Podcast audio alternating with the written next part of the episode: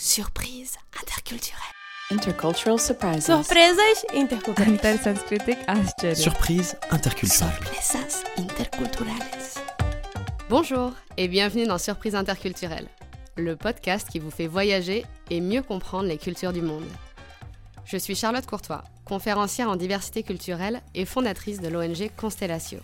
Je vous propose de vous raconter des histoires et anecdotes de voyage où j'ai été surprise par des réactions ou des coutumes d'ici et d'ailleurs. Le but? Découvrir ensemble ce qui est à la base de ces surprises pour savoir comment décoder, comment réagir et comment anticiper tout ça. Allez, je vous laisse découvrir l'épisode du jour. Bonne écoute L'anecdote que je vais vous raconter aujourd'hui se passe au Mexique, où on m'a fêté mon anniversaire à la mode locale. Le Mexique, ce n'est pas n'importe quel pays pour moi. C'est mon rêve de petite fille.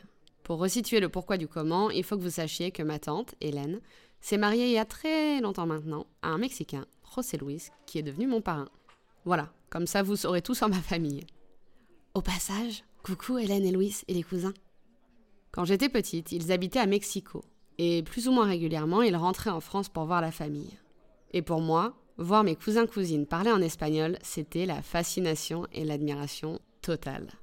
En réalité, je dis souvent que je suis tombée dans le bain de l'interculturel quand on est parti habiter en Australie quand j'étais ado, mais il est fort possible que je sous-estime un petit peu l'impact de ce que je suis en train de vous raconter. Bref, en somme, j'ai grandi en rêvant de savoir parler espagnol et de pouvoir un jour aller au Mexique. Et donc en 2011, quand j'ai créé mon ONG Constellatio, et que j'ai décidé de faire mon tour du monde pour le projet Polaris, il a fallu choisir les pays. Résultat des courses, vous ne serez pas surpris si je vous dis que le tout premier pays où j'ai décidé d'aller, c'était le Mexique. J'y étais de septembre à novembre 2011. Bien sûr, j'ai passé un peu de temps dans ma famille, et puis je suis partie en Basse-Californie à Cabo San Lucas. Et j'ai adoré. C'est certes une destination touristique avec beaucoup d'Américains et de Canadiens, mais à la base, c'était un petit village de pêcheurs. Et ça a gardé cet effet petit village, cette même âme. En tout cas quand j'y étais. Je ne sais pas vraiment comment c'est maintenant.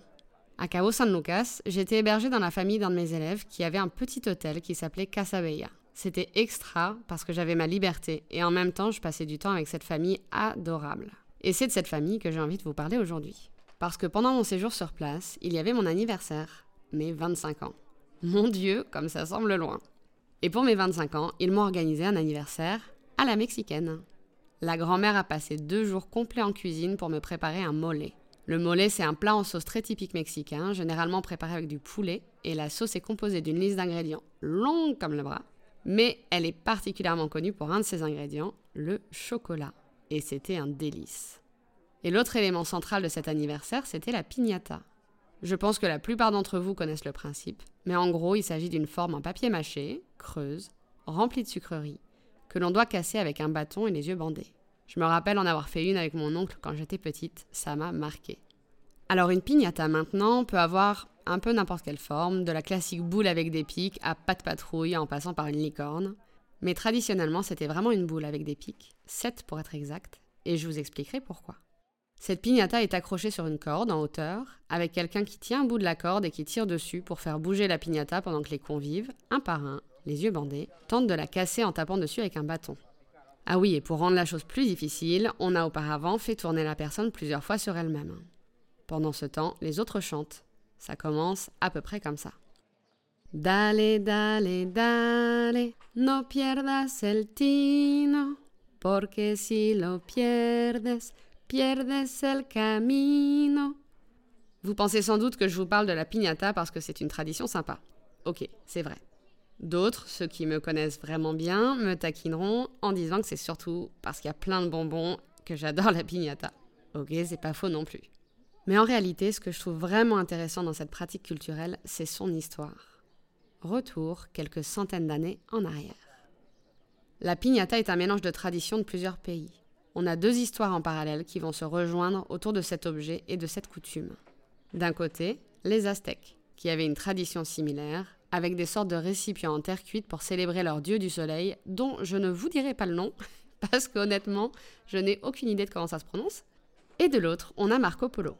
Marco Polo a découvert un équivalent de la piñata, qui évidemment ne s'appelait pas du tout comme ça, en Chine, où elle était utilisée pour les fêtes du Nouvel An. Il l'a ramenée en Italie, où elle a été adaptée aux fêtes du Carême, d'où elle est passée en Espagne. Et c'est là que nos histoires se rejoignent. Parce que les Espagnols ont utilisé la piñata comme outil d'évangélisation du so-called Nouveau Monde. Ouais, je sais, c'est chiant les gens qui mettent des mots en anglais dans leurs phrases, mais moi j'aime bien ça et c'est mon podcast, alors je fais ce que je veux d'abord. Alors comment ont-ils utilisé la piñata pour évangéliser me demanderez-vous? Eh bien, en réunissant la tradition autochtone et celle venue de Chine, ils ont donné un symbolisme tout particulier à celle-ci. La piñata, avec ses sept pics qui représentent les sept péchés capitaux, couverte de couleurs, représente la tentation du diable. Et pour lutter contre la tentation, nous disposons du bâton de la foi, et nous avons les yeux bandés pour représenter la foi aveugle, justement. Et en détruisant la tentation, nous sommes récompensés, concrètement, par les sucreries. Alors moi j'adore la piñata, pour son côté traditionnel, pour les bonbons, bien sûr, pour mon côté enfant auquel je tiens beaucoup, mais aussi et surtout pour ce que ça signifie culturellement. On en revient à un thème récurrent du podcast, le fait que les cultures soient des processus dynamiques qui évoluent avec le temps et qui s'enrichissent des échanges entre les peuples. Même si ça ne se fait pas toujours dans la joie sur le moment, on ne va pas se mentir. J'adore découvrir ces éléments ultra représentatifs d'une culture et me rendre compte qu'ils sont le résultat d'échanges culturels, comme Halloween par exemple ou la harissa tunisienne. On a parlé aussi du maté au Liban dans un des derniers épisodes du podcast. Et puis, il y a le flamenco, ou encore le wax, vous savez, ce tissu africain qui n'est en fait pas du tout africain au départ. Je pourrais y passer des heures. Alors, je vais vous donner des devoirs. Regardez autour de vous, observez bien, avec attention, et trouvez des éléments culturels dans votre pays, ou dans le pays que vous visitez, ou dans le pays dans lequel vous habitez, qui sont le résultat d'échanges culturels. Je veux tout savoir. Envoyez-moi des messages pour me raconter ce que vous avez découvert et partagez l'info avec les autres auditeurs du podcast. Je suis sûre que nous allons être nombreux à être fascinés par vos découvertes. J'ai hâte de savoir tout ce que vous aurez appris. Allez, c'est fini pour aujourd'hui. Je vous donne rendez-vous dans deux semaines pour vous raconter une anecdote qui m'est arrivée en Afrique du Sud. À très vite. Merci d'avoir écouté cet épisode jusqu'au bout. Si vous avez aimé, abonnez-vous et laissez-moi 5 étoiles et un commentaire sur votre plateforme d'écoute préférée.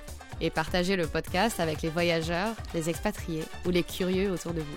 À dans deux semaines pour un nouvel épisode de Surprise interculturelle.